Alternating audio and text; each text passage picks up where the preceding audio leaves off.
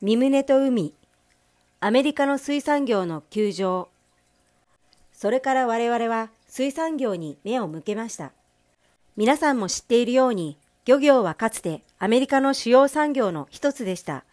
しかし、過去20年から30年の間に、それは少しずつ衰退の塔をたどっています。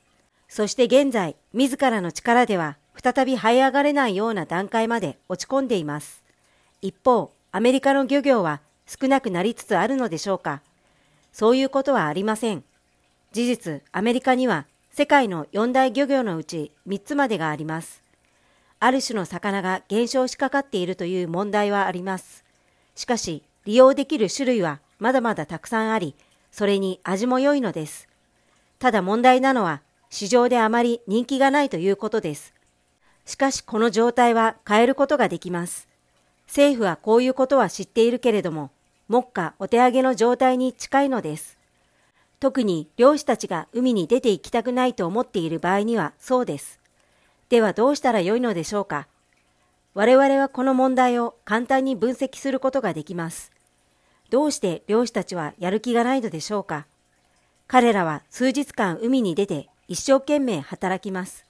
しかし帰ってきてもそれをほとんどお金に換えることができません。売るところがありません。市場で売れない魚の種類がたくさんあります。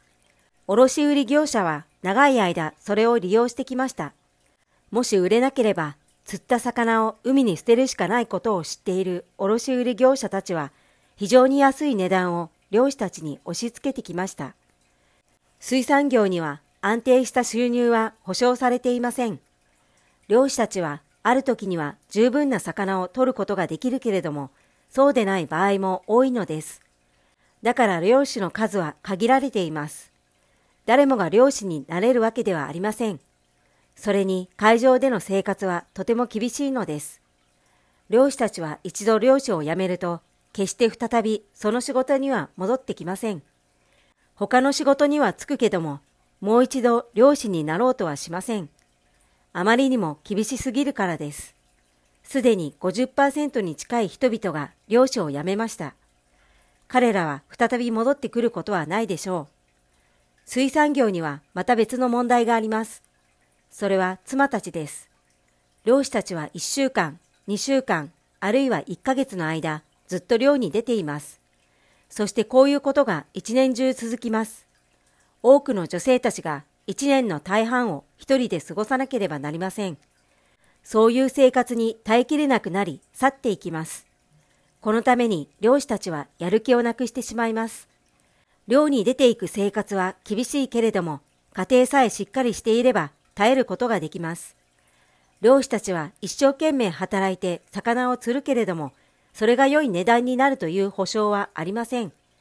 魚の保管があまり良くないことや、市場にたくさんの魚がすでに溢れているために、彼らの懐に入るものが何もないことさえあります。あるいはある種の魚は取れても、それは市場では人気がなかったりします。あまりたくさんの魚の種類が知られていないアメリカにおいては、特にそうです。それに市場の予想は全く不可能です。ある種の魚は取れても、それが売れなくなったりします。それとともに、海で働いている間、家族が待っていてくれるという確信が彼らにはありません。多くの男たちにとって、それはあまりにも過酷すぎるのです。我々にとって、それを解決する方法は簡単です。これら3つの問題を乗り越えることができれば、皆さんはこの大変素晴らしいビジネスに加わることができます。誰でもそこまでは分かっているのですが、この3つの問題を乗り越えることができません。そこで考えてみなさい。我々が自分で船を作り、それから魚を釣る、そしてその魚をやはり自分たちで加工して売ります。最後に残ったものを外国に輸出します。そうすれば、どんな魚を取ろうとも直接売ることができます。もしこの点が解決されれば、我々のビジネスも成長することができます。魚を取り尽くしてしまうのではないかと皆さんは心配するかもしれませんが、学者はこの点について研究しており、相当の数の魚が取られても、種が絶滅することはないということを知っています。言い換えれば、皆さんがある量を取ったとしても、魚の方は毎年毎年繁殖を続けることができるということです。まだたくさんの魚がいます。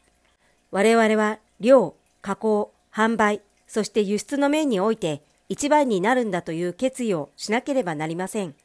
これが我々の功績になるでしょう。皆さんもいつの日かこの分野でビジネスを始めることになるかもしれないけれども、まず最初にしなければならないことは海に馴染むことです。ビジネスはその次です。良いビジネスをするために要求される清掃がまず第一です。皆さんは長い間海に出ていません。一度も出たことがない人もいると思います。だから、たとえそのアイデアに同感し燃えているとしても、皆さんは海について知らなければなりません。それが実際どういうものであるかを知らなければなりません。それが海上70日間のこの夏季訓練の目的です。先生は自らこの企画を開拓し完成させてきましたが、皆さんが受け継ぐことができる基盤を作るのに7年もかかったことになります。今年はすでにやり方の基準というものが確立しているので、皆さんはただそれを覚えて実践するだけで良いのです。それは情熱をかき立てると同時にやりがいのある仕事です。先生はマグロ釣りに最も適した船をデザインすることによって最初からこの企画を支援してきました。皆さんも知っているように我々は最初、名工と呼ばれるマグロ釣りに最も適した船だと市場で評価されている船を買いました。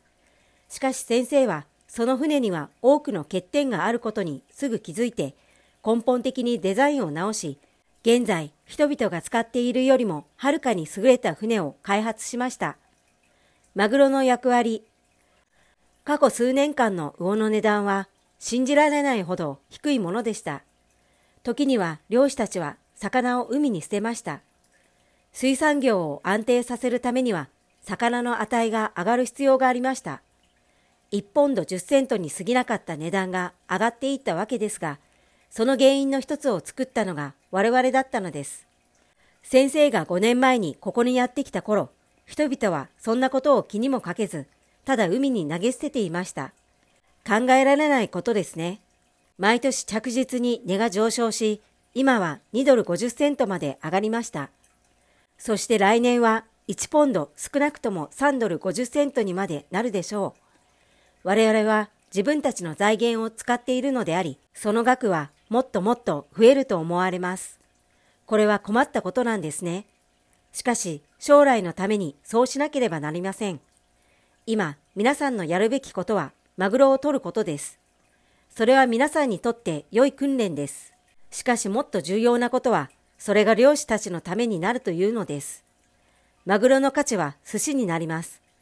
皆さんは新鮮なものを配達しなければなりません。